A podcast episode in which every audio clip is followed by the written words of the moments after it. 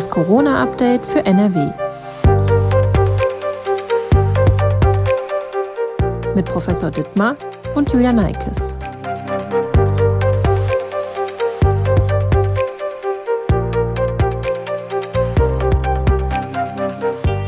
Herzlich willkommen zu einer weiteren Folge von Das Corona-Update für NRW. Heute ist Mittwoch, der 28. April. Ich bin Julia Neikes und arbeite in der Videoabteilung der Funke Mediengruppe in Essen. Professor Ulf Dittmar, Leiter der Virologie am Uniklinikum in Essen, ist mein Gesprächspartner und beantwortet Fragen rund um die Corona-Pandemie. Guten Tag, Herr Professor Dittmar. Ja, guten Tag. An dieser Stelle wieder der Hinweis, die Redaktion verschickt täglich einen Corona-Newsletter mit Informationen aus der Region. Bei Interesse finden Sie den Link in der Folgenbeschreibung. Wir wollen diesmal unter anderem über neue Erkenntnisse über Long-Covid sprechen, außerdem auch über neue Daten zu der indischen Mutante. Und wer ist besser gegen eine Infektion geschützt? Nach einer Infektion genesene Menschen oder Personen mit einem vollen Impfschutz? Ein weiteres Thema, unsere Nachbarn aus den Niederlanden gehen einen Schritt in Richtung Normalität und öffnen beispielsweise den Außenbereich von Gaststätten. Und das bei hohen Inzidenzen. Ist das eine gute Idee oder eine schlechte Idee? Darüber wollen wir heute sprechen. Wir starten mal mit einer guten Nachricht. Die Impfkampagne hat anscheinend Fahrt aufgenommen. Inzwischen haben in NRW über 1,2 Millionen Personen den vollen Impfschutz, wurden also zweimal geimpft. Die Erstimpfung haben 5,7 Millionen Menschen erhalten. Das geht aus den Angaben der NRW-Landesregierung Stand 28. April hervor. Logischerweise steigt die Zahl von Tag zu Tag und es werden immer mehr. NRW-Ministerpräsident Armin Laschet sagte nach dem Impfgipfel am Montag, den 26. April, dass über die Hälfte der über 60-Jährigen in Nordrhein-Westfalen inzwischen geimpft worden seien. Außerdem soll ab Juni jeder einen Impftermin vereinbaren können. Das heißt, die Impfreihenfolge soll dann aufgehoben werden. Vorher, im Mai, soll die dritte Prioritätsgruppe, zu der unter anderem Verkäufer und Verkäuferinnen gehören, an der Reihe sein. Sie bekommen ja hier in Essen durchaus viel mit und sind direkt dabei, wissen also, wie ähm, ja, die Impfung vorangehen, wissen auch um die Problematik, dass es ja manchmal auch darum geht, dass einfach kein Impfstoff da ist. Deswegen äh, die Frage an Sie, hat die Impfkampagne in Nordrhein-Westfalen tatsächlich Fahrt aufgenommen und kann es auf dem Tempo dann auch weitergehen? Wie ist so Ihre Einschätzung und Ihr Eindruck vor Ort? Ja, ich glaube, es hat insofern schon Fahrt aufgenommen, als dass die Impfzentren, ich kann das zumindest für das Impfzentrum in Essen beurteilen, ähm, jetzt weitestgehend ausgelastet sind. Ähm, das heißt, alle Kapazitäten, die da vorhanden sind, werden im Prinzip genutzt. Ähm, dafür ist ausreichend Impfstoff da. Ähm, außerdem sind die Hausärzte und einige Fachärzte mit eingestiegen in die Impfung. was jetzt wohl offensichtlich teilweise als Problem auftaucht, ist, dass einige Personen mehrere Impftermine gebucht haben äh, bei verschiedenen Impfzentren und beim Hausarzt und dann zu ihren Terminen nicht erscheinen beim Impfzentrum. Ähm, das führt natürlich dazu, dass es schwieriger planbar ist. Ähm, aber insgesamt haben wir mehr Impfstoff und, glaube ich, auch ähm, mehr Geschwindigkeit jetzt in der Impfkampagne. Äh, wir hier am, in der Universitätsmedizin Essen sind mit unserem Impfprogramm schon, ich sage mal, zwei Drittel fertig. Wir haben diese Woche die letzten Erstimpfungen für Mitarbeiter des Krankenhauses und äh, schließen dann die Zweitimpfung spätestens im Juni ab. Vermutlich haben äh, dann doch einige Menschen vielleicht auch äh, Angst, doch zu spät einen Impftermin zu bekommen und kann ich mir so vorstellen und äh, versuchen deshalb sowohl im Impfzentrum zum Beispiel als auch beim Hausarzt einen Termin zu bekommen. Genau, es geht einigen Menschen darum, äh, zu versuchen, mehrere Termine zu kriegen und dann zu sehen, welches ist der Termin, der als erster sozusagen zu besetzen ist. Und äh, diesen nehmen sie dann wahr, um möglichst schnell geimpft werden zu können, sagen die anderen Termine dann leider aber nicht ab. Ähm, das führt dazu, ähm, dass es manchmal dann ähm, Probleme gibt. Äh, inzwischen ist es so, dass hier im Impfzentrum in Essen die Termine pro Tag schon um 10 Prozent überbucht werden, um solche Ausfälle auszugleichen. Okay, also dann der Appell an all diejenigen, die sich doppelte Termine geben lassen, den einen dann doch abzusagen. Ja, es wäre leichter für die Planung für alle, dann Termine, die man nicht wahrnehmen möchte, abzusagen rechtzeitig. Aber ansonsten ist es ja schön zu hören, dass Sie das ja auch so äh, bewerten oder so sehen, dass wirklich tatsächlich, dass das Ganze vorangeht. Ja, das Ganze geht voran und ähm, der wichtige Aspekt ist, dass wir ähm, nicht darüber diskutieren, dass jetzt die Hausärzte und die äh, oder die Impfzentren oder die äh, Betriebsärzte, sondern ähm, es ist wichtig, wenn wir genug Impfstoff haben, dass möglichst viele Institutionen parallel impfen. Die Impfzentren, die Ärzte, niedergelassenen Ärzte, ähm, die Betriebsärzte möglichst dann auch noch eingebunden werden. Und wir würden gerne auch ähm, unsere Patienten am Krankenhaus impfen. Ähm, das ist bisher noch nicht wirklich in irgendwelche äh, Überlegungen mit aufgenommen worden. Um den vollen Impfschutz zu erhalten, sind zwei Impfungen notwendig, zumindest bei den hier bei uns angewendeten Impfstoffen, also dem Moderna Impfstoff, dem BioNTech und dem AstraZeneca. Wir haben die folgende Frage auch schon mal im Rahmen dieses Podcasts besprochen, aber ich denke, dass es wichtig ist, diesen Aspekt vielleicht jetzt aktuell in der aktuellen Pandemiephase nochmal aufzugreifen. Und zwar, wie hoch ist denn der Schutz nach der ersten Impfung und wie sollten sich Menschen dann auch nach dieser ersten Impfung verhalten? Ja, dieser Schutz liegt bei ungefähr 50 Prozent. Ähm, tatsächlich ist er bei AstraZeneca nach einer Impfung etwas höher als bei den RNA-Impfstoffen. Das ist Schutz vor Erkrankung. Ähm, also da hat man schon einen relativ guten Schutz äh, davor, ähm, an Covid-19 zu erkranken oder schwer zu erkranken. Ähm, aber der Schutz ist noch nicht hundertprozentig. Klar, bei nur 50 bis 60 Prozent. Ähm, und vor allen Dingen ist der Schutz vor einer Infektion sicherlich noch deutlich geringer. Da gibt es noch keine genauen Daten drüber. Ähm, aber wir wissen, dass zwei Impfungen auch sehr gut gegen die Infektion überhaupt schützen. Ähm, und äh, das ist wichtig, weil man dann das Virus nicht weitergeben kann. Das ist wichtig für die Gesamtpandemie. Also es ist äh, unbedingt sehr wichtig, das komplette Impfschema durchzumachen. Und sich dann, wenn man erst einmal geimpft worden ist, auf jeden Fall auch noch an all die Regeln zu halten, die es hier so gibt zum Infektionsschutz. Genau, das ist eben entscheidend wichtig. Wenn man nur einen Teilschutz hat, ist es ähm, genauso wichtig wie vor der Impfung, sich äh, penibel an die Hygienemaßnahmen zu halten äh, und alles zu tun, um zu vermeiden, dass man sich mit SARS-CoV-2 infiziert. Es wird außerdem aktuell wieder darüber gesprochen, wir hatten das Thema auch schon mal vor Wochen generell, ob Menschen mit einem vollständigen Impfschutz Vorteile bekommen. Es soll zukünftig Erleichterungen für Geimpfte und Genesene geben. Wie die jetzt genau aussehen und wann das dann wirklich so ist und wann das kommt, das ist jetzt noch nicht ganz klar. Wir können uns allerdings mal kurz anschauen, auf welchen wissenschaftlichen oder auf anders gesagt, auf welcher wissenschaftlicher Basis, das habe ich mir wieder versprochen, äh, diese Ideen beruhen. Deswegen gehe ich das einmal durch. Ähm, nach aktuellem Wissensstand, wie hoch ist denn das Risiko einer Neuinfektion für Genesene und für, also die, und für bereits geimpfte Personen? So, damit es auch die Hörer verstehen, sage ich es nochmal. Wie hoch ist das Risiko einer Neuinfektion für Genesene, also Menschen, die schon mal infiziert waren, und für Menschen, die voll geimpft worden sind, also beide Impfungen bekommen haben? Ja, das ist äh, für die eine Gruppe eben nicht so einfach zu beantworten. Für die Gruppe der Geimpften gibt es da Zahlen zu. Wenn jemand äh, zweimal geimpft ist, das volle Impfschema durchgemacht hat und äh, zwei Wochen nach der Zweitimpfung, äh, dann ist der Schutz, liegt der Schutz bei RNA-Impfstoffen bei, vor einer Infektion bei ungefähr 90 Prozent. Ähm, das heißt, wir haben immer noch ein Restrisiko. Einige Menschen ähm, entwickeln nun mal keine so gute Immunantwort, auch nach Impfung, vor allen Dingen auch ältere Menschen. Unser Immunsystem altert mit uns. Und deswegen äh, schlagen Impfstoffe dann bei älteren Menschen auch nicht so gut an wie bei jüngeren Menschen.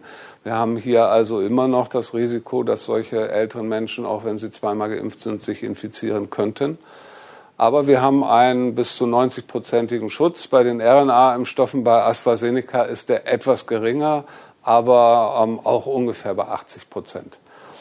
Ähm, das ist ein sehr guter Schutz. Bei den Genesenen ist das viel schwieriger zu beantworten, ähm, weil wir aus unseren eigenen Studien, die wir mit Kollegen aus Wuhan gemacht haben, wissen, dass es äh, sehr unterschiedlich ist, ob jemand ähm, deutlich schwer oder zumindestens ähm, teilweise schwer an einer an Covid-19 erkrankt ist ähm, oder ob jemand eine Infektion völlig asymptomatisch durchgemacht hat.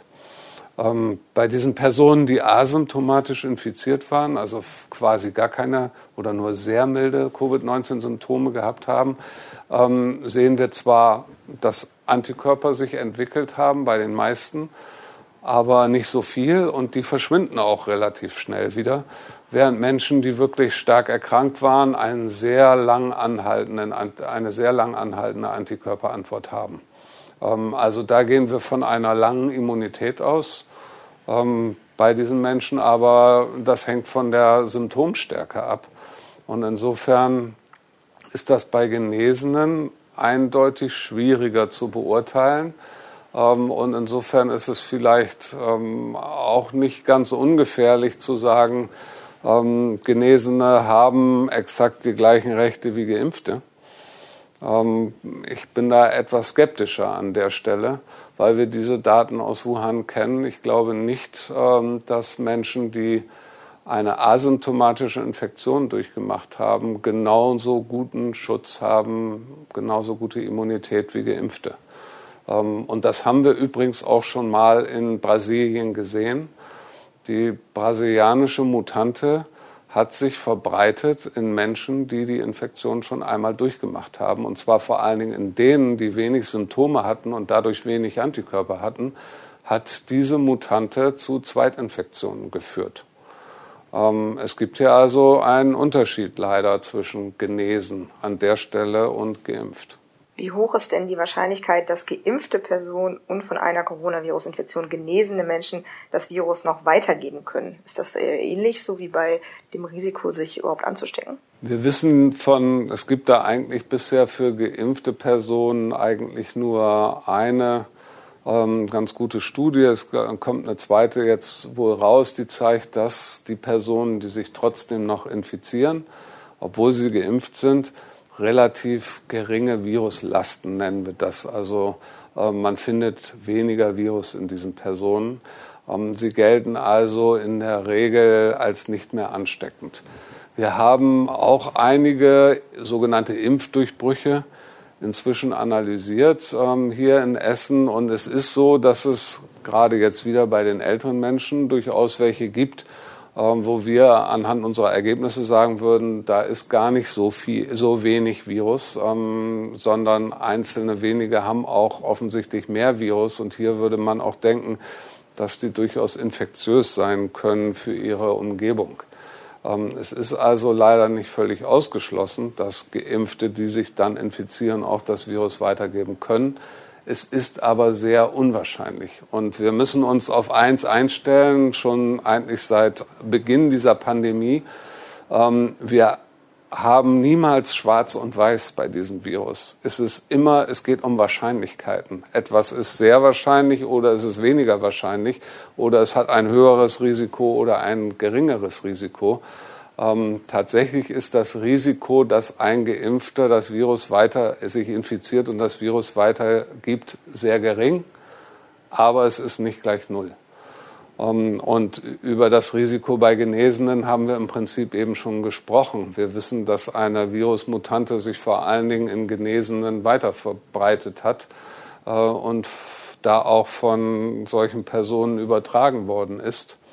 Ähm, das halte ich bei Menschen, die genesen sind, aber eine sehr schwache Immunantwort hatten, äh, für absolut nicht ausgeschlossen. Ich sehe da das Risiko höher als bei Geimpften, dass man sich nochmal infiziert und das Virus weitergibt. Sprich zusammengefasst, Sie würden das nicht unbedingt empfehlen, Erleichterungen für Genesene jetzt schon zuzulassen, wenn jetzt auch der Rest der Bevölkerung noch nicht so weit durchgeimpft ist. Genau, das ist eine schwierige Diskussion. Ich glaube, die sind letztendlich, ähm, da ist es nicht so klar, dass sie kaum noch Virusüberträger sein können. Ähm, ich würde deswegen dazu raten, ähm, Genesene so schnell wie möglich, vor allen Dingen, wenn man jetzt auch dann die Impfpriorität auflöst, ähm, so schnell wie möglich einmal zu impfen. Und dann kann man davon ausgehen, dass sie genauso gut geschützt sind und auch das Virus in der Regel nicht weitergeben können wie normal geimpfte. Ähm, da müssen wir möglichst schnell hinkommen, um diesen Menschen auch die entsprechenden Möglichkeiten einzuräumen. Aber leider ist die Gefährdungslage da doch höher als bei Geimpften. Und einmal müssten sie nur geimpft werden, weil sie logischerweise auch, wenn sie äh, nur wenig Symptome hatten oder asymptomatisch waren, bisschen Antikörper im Körper haben. Dann springt die Impfung direkt darauf an, beziehungsweise umgekehrt, der Körper reagiert direkt darauf und dann reicht eine. Genau, das ist äh, die Empfehlung eben auch von der STIKO und äh, das macht sehr viel Sinn. Diese durchgemachte Infektion ist wie eine erste Impfung. Ähm, deswegen haben wir auch nur einen Teilschutz bei einigen, genauso wie bei einer Impfung nur. Ähm, und die zweite Impfung ist dann sozusagen, um die volle Immunantwort äh, zu induzieren. Und äh, deswegen reicht bei diesen Personen eine Impfung und äh, sie gelten dann als vollgeschützt. Wenn ich das jetzt aber richtig verstehe, ähm, halten Sie das schon für sinnvoll, dass Leute, die jetzt durchgeimpft worden sind, dann auch Vorteile bekommen. Es wäre jetzt zumindest jetzt aus äh, virologischer Sicht kein Problem mehr für uns. Ganz klar, wenn, wenn wir aus dieser Pandemie und die ganzen Einschränkungen, die wir haben, irgendwann mal rauskommen wollen, dann müssen wir anfangen, Geimpften ähm, ihre Rechte zurückzugeben. Wann wollen wir das tun, wenn wir nicht damit anfangen jetzt? Ähm, wir wollen ja alle raus aus diesem Lockdown, also müssen wir es jetzt langsam beginnen. Ähm, und es gibt dafür keinen guten Zeitpunkt, wenn noch ein paar mehr geimpft sind oder noch ein paar mehr. Es können sich immer Menschen beschweren, dass sie jetzt noch nicht dran gewesen sind. Aus diesem Dilemma kommen wir leider nicht raus. Ähm, wir müssen jetzt anfangen, wieder ein Stück normales Leben herzustellen. Und zwar anfangen mit denen, die jetzt schon geimpft sind. Zumal Neid an der Stelle ja auch gar nicht angebracht ist, weil jeder Geimpfte ähm, ist ja wiederum gut für die Gemeinschaft, für alle. Genau, jeder Geimpfte trägt dazu bei, dass wir diese Pandemie in den Griff kriegen. Äh, natürlich kann ich verstehen, dass ähm, andere Menschen oder Menschen, die noch nicht geimpft werden konnten, auch gerne diese Rechte hätten. Ähm, ich hoffe, sie werden sie so schnell wie möglich kriegen und wir können im Juni noch viel mehr impfen. Ähm, aber wir müssen aus dieser Spirale des Lockdowns, der ja nicht nur wirtschaftliche Folgen hat, die kann ich gar nicht beurteilen. Aber ich kann so ein bisschen die medizinischen Folgen beurteilen, die dieser Lockdown hat ähm, für Kinder, für ähm, junge Erwachsene, für alte Menschen, ganz viele psychologische Folgen, aber auch körperliche Folgen. und aus dieser Spirale müssen wir so schnell wie möglich, zumindest langsam beginnen, dass wir da wieder aussteigen können. Jetzt haben wir die ganze Zeit über Geimpfte und Genesene gesprochen. Jetzt würde ich ganz gerne noch mal klären, ab wann gilt man denn eigentlich als genesen? Ja, genesen ist, wenn man eben einen bestätigten ähm, Testergebnis, was positiv war, also PCR-Test in der Regel. Ähm, selbst wenn man jetzt zuerst einen Antigen-Test gemacht hat, kommt ja immer ein Bestätigungstest als PCR-Test, also ein positiver PCR-Test. Damit ist man eindeutig als äh, Covid-19-Patient ähm, klar definiert worden, egal welche Symptome man hatte. Ähm, und dann bedarf es in der Regel entweder dem, man hat Symptome und die Symptome sind vollständig verschwunden, dann gilt man als genesen. Ähm, oder man hat einen zweiten Test und dieser Test ist negativ, auch dann wäre man genesen, selbst wenn man noch leichte Symptome hat. Ähm, das sind so die Kriterien dafür, ähm, dass jemand genesen ist. Man kann dann noch auch Antikörperbildung zum Beispiel mit messen. Äh, Menschen, die dann Antikörper haben, äh, gelten auch als genesen. Also das ist so ähm, immer wenige Wochen, meistens nach der Infektion, nach der Symptomatik. Es äh, gibt aber leider auch Menschen, da zieht sich das viel länger hin und kann sich über mehrere Wochen erstrecken, sowohl, dass sie noch Symptome haben, als auch, dass sie weiterhin positiv sind in dem PCR-Test. Ähm, diese Menschen brauchen eine sehr lange Zeit, um zu genesen. Wir wissen nicht so hundertprozentig, woran das liegt. Ähm, zum Glück ist das relativ selten. Sie meinen damit ähm, Long Covid, ne? Ja, bei Long Covid ist das ähm, ja meistens so, das äh, be beinhaltet noch eine größere Gruppe, weil jemand, der weiterhin Symptome hat, äh, aber bei dem der Test, der PCR-Test negativ ist, der würde trotzdem als äh, Long-Covid-Patient bezeichnet, weil er hat ja noch Symptome, er hat ja noch gesundheitliche Schwierigkeiten. Ähm, diese Gruppe von Menschen, die gar nicht genesen irgendwie, ähm, die weiterhin Symptome haben und im PCR-Test äh, positiv sind für Wochen. Das ist nochmal eine spezielle Gruppe. Die ist zum Glück, wie gesagt, sehr klein. Ah, okay, aber da müssen wir nochmal differenzieren auf jeden Fall. Ja. Ähm, dann komme ich nochmal auf Long-Covid zu sprechen. Sie sagten es ja schon, einige Menschen haben das Leiden darunter, dass sie nach einer Coronavirus-Infektion, wenn sie eigentlich schon genesen sind, ähm, dann doch noch ja krank sind, also sich längere Zeit schlecht fühlen. Ähm, der Alltag ist dann extrem eingeschränkt. Zum Beispiel sind sie schlapp, sowohl körperlich als auch, dass sie sich nicht konzentrieren können zum Beispiel. Können Sie zunächst bitte noch mal kurz zusammenfassen, was wir unter Long-Covid nach aktuellem Forschungsstand verstehen, ja, und wie viele Infizierte dann tatsächlich äh, davon betroffen sind, soweit man das sagen kann? Ja, das ist ein sozusagen sehr bunter Strauß von verschiedenen ähm, Symptomatiken, die letztendlich unter Long-Covid zusammengefasst werden. Das hängt erstmal davon ab, was für eine Erkrankung derjenige gehabt hat, wie er akut erkrankt war. Wenn jemand eine schwere Lungenentzündung gehabt hat ähm, als Covid-19-Patient, dann ist relativ klar, dass er für eine Zeit eine Einschränkung der Lungentätigkeit davonträgt. Je schwerer die Lungenentzündung, desto ähm, langwieriger ist das, wieder volle Lungenfunktion ähm, aufzubauen. Das Gleiche gilt zum Beispiel, wenn jemand eine Herzmuskelentzündung durch Covid-19 hat. Ähm, dann ist das auch oft ein langwieriger Prozess, diesen, diese Organschädigung letztendlich wieder ähm, zu beenden. Manchmal ist das eben gar nicht möglich wenn das Organ so stark geschädigt ist, dass es sich nicht komplett regenerieren kann, ähm, dann hat man sein Leben lang leider hier eine gesundheitliche Einschränkung. Ähm, das ist also so etwas, ähm, es hat ein Organ so schwer betroffen in der akuten Phase, dass äh, man danach noch weiterhin Probleme hat. Dann gibt es aber eben auch diese Fälle, man hat eine akute Erkrankung, die ist ähm, teilweise gar nicht so, so schwer, sondern Fieber, Husten, ähm, klassische Symptome, gar keine Lungenentzündung, nichts lebensbedrohliches. Ähm, nachdem man sich davon erholt hat, gibt es aber bestimmte Symptome, die gehen einfach nicht weg. Ähm, wir kennen zum Beispiel das äh, typische Symptom des äh, Geschmacks- und Geruchsverlusts der bei einigen Menschen über Wochen und Monate anhalten kann und extrem störend ist.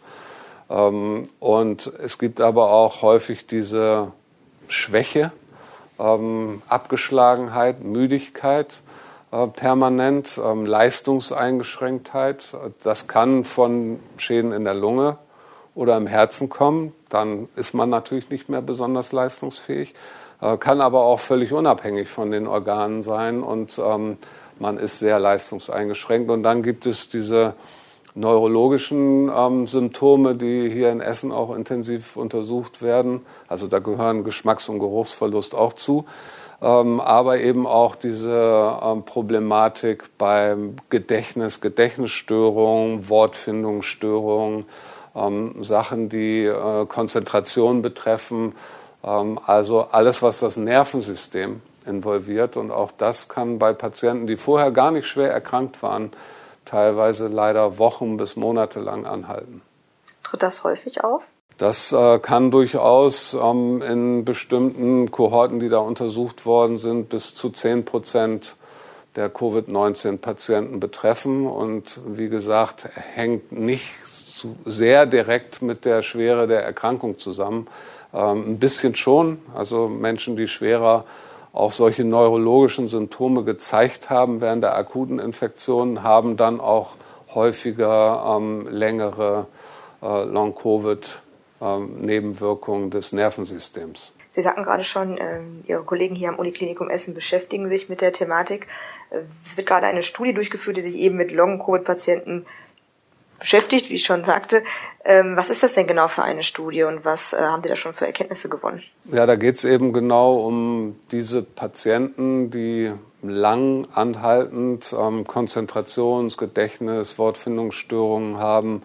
Ähm, genau da wird untersucht, ob ähm, diese Menschen eine ähm, einen Einfluss des eigenen Immunsystems auf das Nervensystem haben. Darum geht es hauptsächlich bei der Covid-19-Erkrankung ähm, ist es ja so, dass das Immunsystem der Patienten sehr stark angeworfen wird. Dieses Virus SARS-CoV-2 ist in der Lage, eine sehr starke Immunantwort auszulösen, vor allen Dingen, wenn man, wenn viel Virus da ist und man Symptome hat. Und ähm, dieses sehr stark aktivierte Immunsystem wird dann manchmal nicht vernünftig zurückgefahren, wieder auf den Normalzustand und ähm, beeinflusst ständig mit so Botenstoffen, die es ausschüttet, das Nervensystem äh, und bringt das Nervensystem durcheinander. Ähm, darum geht es genau, das genauer zu verstehen in dieser Studie bei diesen ähm, Long-Neuro-Covid-Patienten. Ähm, das ist, sind ja spezielle Patienten, die da untersucht werden. Ähm, und um hier Therapiemöglichkeiten ähm, auszuloten. Und äh, mein Kollege äh, Christoph Kleinschnitz ähm, ist sehr, sehr zuversichtlich, dass es hier auch Therapiemöglichkeiten gibt, äh, die den allermeisten Patienten, die davon betroffen sind, ähm, auch helfen können.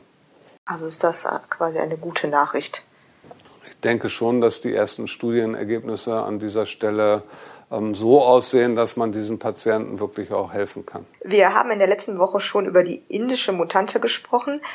Da man auch in den vergangenen Tagen viele Berichte aus Indien liest und hört, die wirklich katastrophale Zustände skizzieren, steigen Infektionszahlen, viele gemeldete Todesfälle im Zusammenhang mit Corona und überfüllte Krematorien, um nur mal einige ja, Aspekte zu benennen, würde ich das Thema ganz gerne noch mal kurz aufgreifen. Ist die indische Mutante für diese katastrophalen Zustände in Indien verantwortlich? Was wissen wir aufgrund der aktuellen Studienlage über diese Mutante? Das wissen wir nicht, um das ganz klar zu beantworten. Wir wissen, dass es ähm, noch viele andere Aspekte wahrscheinlich vorher gegeben hat. Ähm, die Inder haben ja, nachdem sie eigentlich relativ gute Zahlen hatten, eine Zeit lang ähm, sehr breite Öffnungen vorgenommen. Es gab große Massenveranstaltungen, religiöse, politische Veranstaltungen, Sportveranstaltungen teilweise Veranstaltungen mit über einer Million Teilnehmern. Ähm, und wir wissen von den Anfängen aus Wuhan, wenn man dieses Virus lässt, egal ob es jetzt äh, das Ursprungsvirus ist oder eine Mutante davon, wenn man dieses Virus lässt ohne Gegenmaßnahmen, kann es einen R-Wert von 3,5 erreichen. Ähm, das heißt, eine Person infiziert 3,5 andere Personen. Ähm, wenn Sie das hochrechnen und kleines, äh, kleine Mathematik machen, dann weiß man, dass äh, Zahlen äh, explodieren können innerhalb von kürzester Zeit, wenn dem Virus die Chance gegeben wird, sehr viele andere Menschen zu infizieren. Ähm, ich glaube, das ist ein starker Teilaspekt von dem, was wir jetzt sehen in Indien. Äh, leider ist das so passiert und es mag sein, dass die Mutante einen Teil dazu beiträgt. Wir kennen allerdings noch keine Daten, dass dieses Virus sich schneller verbreitet oder ähm, zu mehr Vermehrung führt in, in, Patienten, so wie wir das für die englische Mutante äh, kennen. Das wissen wir für dieses Virus nicht, also können wir das ähm, am Ende nicht genau beantworten, ähm, ob das Virus auch dazu beiträgt. Was wir wissen, ist, dass das Virus eventuell der Immunantwort ein wenig aus dem Weg gehen könnte. Ähm, allerdings äh, gibt es eine neue Studie, die ähm, das so ein bisschen in Zweifel zieht. Da ist nämlich dieses neue Virus ähm, verwendet worden und es ist geguckt worden, kann das noch in seiner Aktivität neutralisiert werden von den Antikörpern, die Genesene haben äh, und von den Antikörpern, die Geimpfte haben mit dem äh, indischen Impfstoff Geimpfte. Das ähm, ist ein Impfstoff, der hier nicht zugelassen ist und auch nach einem anderen Prinzip produziert worden ist. Der ist auch nicht so effizient wie unsere Impfstoffe hier, also ein schlechterer Impfstoff als das, was wir hier haben. Und trotzdem kommen die Autoren zu dem Ergebnis, ähm, dass ja, diese äh, neue Mutante kann eigentlich sowohl von den Antikörpern von Genesenen als auch von Geimpften ähm, komplett unschädlich gemacht werden. Also diese Daten sehen eher so aus, als wenn wir, äh, wenn dieses Virus noch nicht mal dem Immunsystem ähm, aus dem Weg gehen kann. Äh, und wir denken eher, dass es wahrscheinlich an diesen Massenveranstaltungen in Indien gelegen hat. Ähm, wir werden das jetzt sehen. Es gibt auch relativ viele Infektionen mit der englischen Variante in Indien. Die englische Variante hat in Europa und in vielen anderen Ländern bisher fast alle anderen Viren verdrängt, weil sie einen klaren Vorteil hat, sich zu vermehren. Ähm, ich würde denken, ähm, sie wird auch die indische Variante in Indien verdrängen. Ähm, aber das werden wir über die nächsten Wochen beobachten müssen. Kommen wir nochmal zurück nach Nordrhein-Westfalen. Ich weiß, es ist schwierig, es hat sich, glaube ich, auch nicht so viel verändert äh, im, mit Blick auf die letzte Woche. Dennoch der Versuch, wie bewerten Sie denn das Infektionsgeschehen, die Infektionslage aktuell bei uns in Nordrhein-Westfalen? Gibt es vielleicht doch einen Unterschied zur letzten Woche, zur vergangenen Woche oder wie stellt sich das auch nach Ihrer Ansicht dar? Ja, wir haben im Moment sehr stagnierende Zahlen, muss man sagen, sowohl in Essen hier als auch in, in NRW. Das ähm, geht mal ein bisschen hoch, mal ein bisschen runter, aber es tut sich nicht so richtig was in, in eine Richtung. Ähm, wir hatten jetzt leider noch mal, und das war eben sozusagen zeitlich verzögert, ähm, den hohen Infektionszahlen geschuldet, dass wir nochmal hier in Essen zumindest äh, einige Patienten dazugekriegt haben, sowohl auf der Intensivstation als auch auf der Normalstation. Ähm, wir sind noch ein ganzes Stück weg von dem, was wir in der zweiten Welle hatten, zum Glück. Ähm, da wollen wir auch nie wieder hin, bitteschön.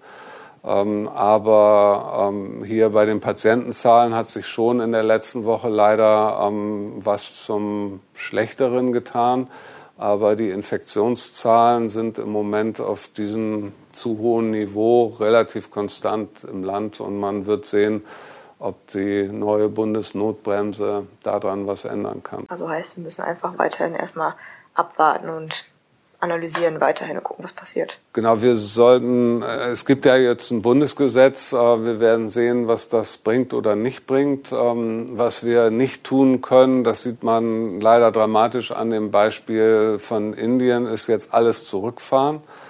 Ähm, das ist sicherlich nicht der richtige Weg. Dann kann man noch mal, könnte man noch mal in der Katastrophe landen. Ähm, und wir müssen, das haben wir eben schon besprochen, das äh, Tempo beim Impfen so hoch halten, wie es irgendwie möglich ist, äh, weil das ist der Weg aus dieser Pandemie. Wir lesen und hören häufig Berichte darüber, dass die Intensivstationen wieder voll oder fast voll sind, also ausgelastet sind. Ähm, was bedeutet das denn genau, wenn Krankenhäuser ausgelastet sind? Also welche Aspekte spielen da eine Rolle? Ich würde das gerne mal so ein bisschen einordnen. Ja, das ist immer ähm, eine schwierige Diskussion und die Vergle der Vergleich mit ähm, vorherigen Zahlen sind, der hinkt immer so ein bisschen und ist äh, schwierig einzuordnen. Das, das Entscheidende ist, wir haben in Deutschland sehr viele Intensivbetten.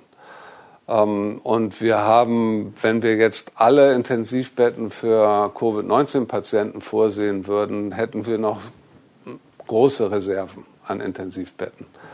Ähm, was wir bei der ersten und dann auch bei der zweiten Welle im letzten Jahr gemacht haben, ähm, ist, dass wir bei der ersten Welle eigentlich fast alle anderen medizinischen Behandlungen quasi beendet haben. In der zweiten Welle doch im erheblichen Umfang andere medizinische Leistungen ähm, eingeschränkt haben, Operationen verschoben, und dadurch haben wir Intensivbetten freigemacht, weil bei größeren OPs bestimmter Art ähm, muss ein Intensivbett freigehalten werden, weil die Wahrscheinlichkeit relativ hoch ist, dass dieser Patient zumindest ein paar Tage nach der Operation auf der Intensivstation landet. Ähm, wenn man jetzt keine Intensivbetten mehr hat, dann muss man diese Operationen absagen. Die sind aber teilweise medizinisch sehr wichtig, vielleicht sogar lebenswichtig. Ähm, das heißt, wir wollen eigentlich nicht wieder in eine Situation, wo wir alles andere medizinische, äh, was eben genauso wichtig ist, äh, aus den Augen verlieren oder zumindest stark zurückfahren müssen, um wieder Intensivbetten freizuspielen, um sie mit Covid-Patienten belegen zu können. Das ist auch was, wo wir äh, versuchen, hier jetzt ähm, in der Universitätsmedizin Essen eine gute Balance zu finden, dass wir nicht zu viel runterfahren von den anderen Programmen. Wir müssen sie ein bisschen runterfahren, um ausreichend Intensivbetten für die Covid-19-Patienten zu haben. Ähm, und in dieser Welle hoffe ich, dass wir da eine gute Balance hinkriegen und nicht wieder anfangen, bei allen anderen medizinischen Maßnahmen ähm, das stark einzuschränken, weil das ist für die Gesundheit aller Menschen in unserem Land auf Dauer nicht gut. Ähm, und insofern sind wir jetzt schon wieder an so einem Punkt, ähm, dass die Intensivkapazitäten relativ stark ausgelastet sind für Covid-19-Patienten, weil wir diesmal wirklich nicht alle Intensivbetten freimachen wollen und alles andere wieder absagen wollen. Und äh, das zu Recht. Zumal ja noch dazu kommt, dass ja auch die Kapazität ja, der äh, Pfleger zum Beispiel ja auch begrenzt ist. Die können ja auch nicht rund um die Uhr, sieben Tage die Woche nur arbeiten. Das ist wahrscheinlich auch noch eine Problematik. Genau, das Personal ist natürlich äh, immer ähm, da an der Stelle knapp. Ähm, es ist so, dass wenn man dann anfängt, Operationen abzusagen, dann ist natürlich wieder Personal frei, was eventuell Covid-19-Patienten betreuen könnte. Ähm, aber wir hatten jetzt schon gesagt, auch diese Operation, auch eine Krebsoperation ist wichtig für die Gesundheit von Menschen. Ähm, und was wir jetzt leider in dieser Welle besonders stark sehen, ist, dass wir auch jüngere Patienten haben oder mittelalte Patienten, die sehr schwer erkrankt sind und an äh, sogenannte ähm, künstliche Herz-Lungen-Maschinen angeschlossen werden müssen. Also wo die normale Beatmung noch nicht mal reicht, sondern sie werden an sogenannte ECMO-Systeme angeschlossen. Äh, und diese ECMO-Systeme sind in NRW inzwischen komplett ausgereizt. Es gibt kaum noch eine einzige freie ECMO-Maschine ähm, in ganz NRW. Und äh, das ist auch bei uns hier in Essen inzwischen das absolute Nadelöhr geworden. Ähm, und um diese Maschinen und diese Betten und diese Patienten zu betreuen, brauchen sie ganz speziell ausgebildetes Pflegepersonal. Ähm, das heißt, selbst wenn wir Maschinen kaufen könnten, könnten wir sie nicht betreiben, weil das Personal dafür fehlt. Kommen wir einmal zu den Niederlanden, die jetzt einen Schritt zurück machen in Richtung Normalität, beziehungsweise gehen da eher einen Schritt vor in Richtung Normalität. Es ist da jetzt längst nicht alles geöffnet, aber die Ausgangssperre wird aufgehoben und auch Gaststätte dürfen zum Beispiel unter Auflagen wieder Gäste empfangen, zumindest im Außenbereich. Die Sieben-Tages-Inzidenz ist da höher, also auf äh, die ganzen Niederlande gesehen, als bei uns. Über 200, der Stand vom 27. April ist das. Wir machen im Gegenzug ab einer 100er Inzidenz mehr dicht. Können wir bei dem Umgang mit der Pandemie von den Niederlanden lernen oder halten Sie das Vorgehen unserer Nachbarn für eher gewagt in der aktuellen Phase? Ja, lernen können wir in dieser Pandemie von den Niederlanden, glaube ich, nichts. Entschuldigung, dass ich das so deutlich sage, aber ähm, wenn man sich alle Zahlen sozusagen anguckt ähm, in dieser Pandemie, dann haben die Niederlande nicht besonders gut abgeschnitten, ähm, fahren auch immer wieder so einen Schlingerkurs. Ähm, was jetzt sozusagen spezifische Punkte anbetrifft, ähm, ich glaube, es ist inzwischen ziemlich klar, auch von ähm, wirklich renommierten Aerosolforschern, dass die Infektionsgefahr im Außenbereich jetzt auch von Gaststätten sehr gering ist, ähm, dass man darüber auch prinzipiell nachdenken könnte. Ähm, es ist aber natürlich so, und das möchte ich jetzt auch an dieser Stelle nicht äh, verschweigen, dass ähm, die Gesamtmobilität von Menschen was mit den Infektionszahlen zu tun hat. Das heißt, wenn wir jetzt alle Außenbereiche von den Gaststätten öffnen, ähm, obwohl die Menschen sich da vor Ort wahrscheinlich selten infizieren, müssen sie doch da irgendwie hinkommen und treffen sich dann vielleicht danach noch irgendwo anders. Ähm, das heißt, Mobilität hängt auch immer mit den Infektionszahlen zusammen. Und ähm, wir müssen jetzt noch wahrscheinlich nur noch wenige Wochen äh, aushalten, bis wir mehr geimpft haben, dass dann ähm, das Pendel in eine andere Richtung schwingen kann. Das haben wir an Ländern wie Israel und England gesehen. bei einer Inzidenz bei über 200 jetzt Öffnungsschritte durchzuführen, ähm, das halte ich für verfrüht eigentlich, wenn man vorher sozusagen eine, ein, ein Programm hatte, ähm, kann man kaum sagen, wenn man noch eine Inzidenz von 200 hat, wir haben es jetzt geschafft, jetzt können wir wieder Lockerungen in Kauf nehmen.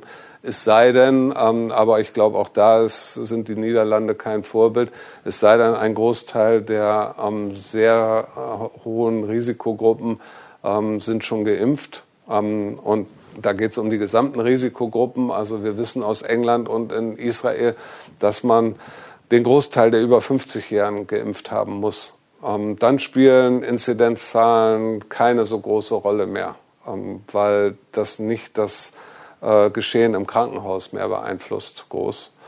Ähm, aber auch da, da sind wir noch nicht und da sind die Niederlande, soweit ich weiß, auch noch nicht.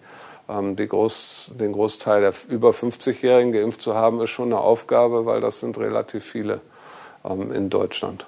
Also sprich, ähm, Niederlande sind jetzt doch kein Vorbild für uns. Wir sollten dann lieber nochmal die Füße stillhalten. Auch nicht neidisch darüber sein, dass die da schon wieder raus dürfen, sage ich mal. Genau, wir müssen, ähm, glaube ich, noch ähm, so ein sehr ausgewogenes, ähm, äh, äh, so, so einen ausgewogenen Kurs jetzt fahren. Ja, wir sehen, wir haben noch Probleme in den Krankenhäusern. Ähm, wir sind sehr gut ausgelastet auf den Intensivstationen, noch nicht überfüllt, aber sehr gut ausgelastet. Äh, wenn wir mehr Patienten kriegen, fangen wir wieder an, alle anderen medizinischen Leistungen einzuschränken. Das wollen wir eigentlich auf keinen Fall. Ähm, wir müssen jetzt das Virus noch eine Zeit lang in Schach halten, um noch mehr impfen zu können. Ja. Also Maßnahmen hatten wir schon angesprochen, wie in Indien jetzt alles zu öffnen, wären an dieser Stelle noch leider noch völlig falsch. Ähm, wir können vielleicht schon das ein oder andere auch im unter freiem Himmel wagen. Weil da haben viele Forscher jetzt festgestellt, dass die Infektionsgefahr doch sehr gering ist. Das heißt, wir hatten ja vorhin schon gesagt, im Mai soll die Prioritätsgruppe 3 durchgeimpft werden, zumindest der Plan, aktuelle Plan. Weiß man auch nicht genau, ob sich das nochmal ein bisschen nach hinten verschiebt, aber der aktuelle Plan sieht, sieht so aus. Und im Juni sollen dann letztendlich alle geimpft werden können, die geimpft werden wollen. Das heißt, wenn man eine Prognose wagen möchte, ich weiß, es ist eine Prognose, wir wissen nicht genau, was passiert, können wir vielleicht davon ausgehen, dass dann doch Ende Juni wieder vieles möglich ist, auch wenn nicht alles möglich ist. Das hoffe ich. Ähm, ich weiß nicht genau, wie das dann abläuft, wenn die Prioritäten aufgelöst werden für die Impfung. Hatte das eben schon gesagt, wir müssen zusehen, die über 50-Jährigen zu impfen, weil das sind plötzlich dann die, die doch mit einzelnen schweren Erkrankungen im Krankenhaus landen. Ähm, wenn sich davon sehr viele noch infizieren können, werden auch wieder relativ viele von denen schwer erkrankt im Krankenhaus landen. Leider ist das so. Ähm, und das nimmt dann unter 50 deutlich ab. Ähm, das haben wir in anderen Ländern gesehen. Also wir müssen zusehen, nicht nur die über 60-Jährigen zu impfen, sondern tatsächlich auch die über 50-Jährigen noch geimpft zu kriegen. Und ähm, die müssten eigentlich noch schneller geimpft werden als jetzt der 20-Jährige, ähm, wenn es um das Problem Covid-19 im Krankenhaus geht tatsächlich. Äh, wie wir das dann im Juni hinkriegen, wenn die Prioritäten äh, völlig fallen, das weiß ich noch nicht. Ich weiß nicht, was das Konzept dafür jetzt ist. Wäre es ja vielleicht auch ein bisschen sinnvoller, dann doch nochmal ähm, erst die 50er-Jahrgänge durchzuimpfen, bevor man alles frei zugänglich macht. Ne? Genau, ich hoffe, dass dann ähm, alle Beteiligten, die dann noch impfen, die Hausärzte, vielleicht auch ähm, Betriebsärzte oder auch die Impfzentren noch so ein bisschen darauf achten, dass sie dann äh, 50er Jahrgänge äh, dort noch impfen oder 60er Jahrgänge, ähm, dass wir die auch möglichst schnell geimpft kriegen, weil, wie gesagt, wir haben jetzt leider nicht wenige Mitte 50-Jährige hier auf der Intensivstation. Dann bedanke ich mich an der Stelle wieder für die Informationen, dass Sie sich Zeit genommen haben. Vielen Dank. Ja, sehr gern. Nächste Woche Freitag gibt es dann eine neue Folge von unserem Podcast, das Corona-Update für NRW. Und Sie können uns bis dahin gerne Fragen schicken, und zwar per Mail an coronafragen.funkemedien.de. Tschüss und bis zum nächsten Mal.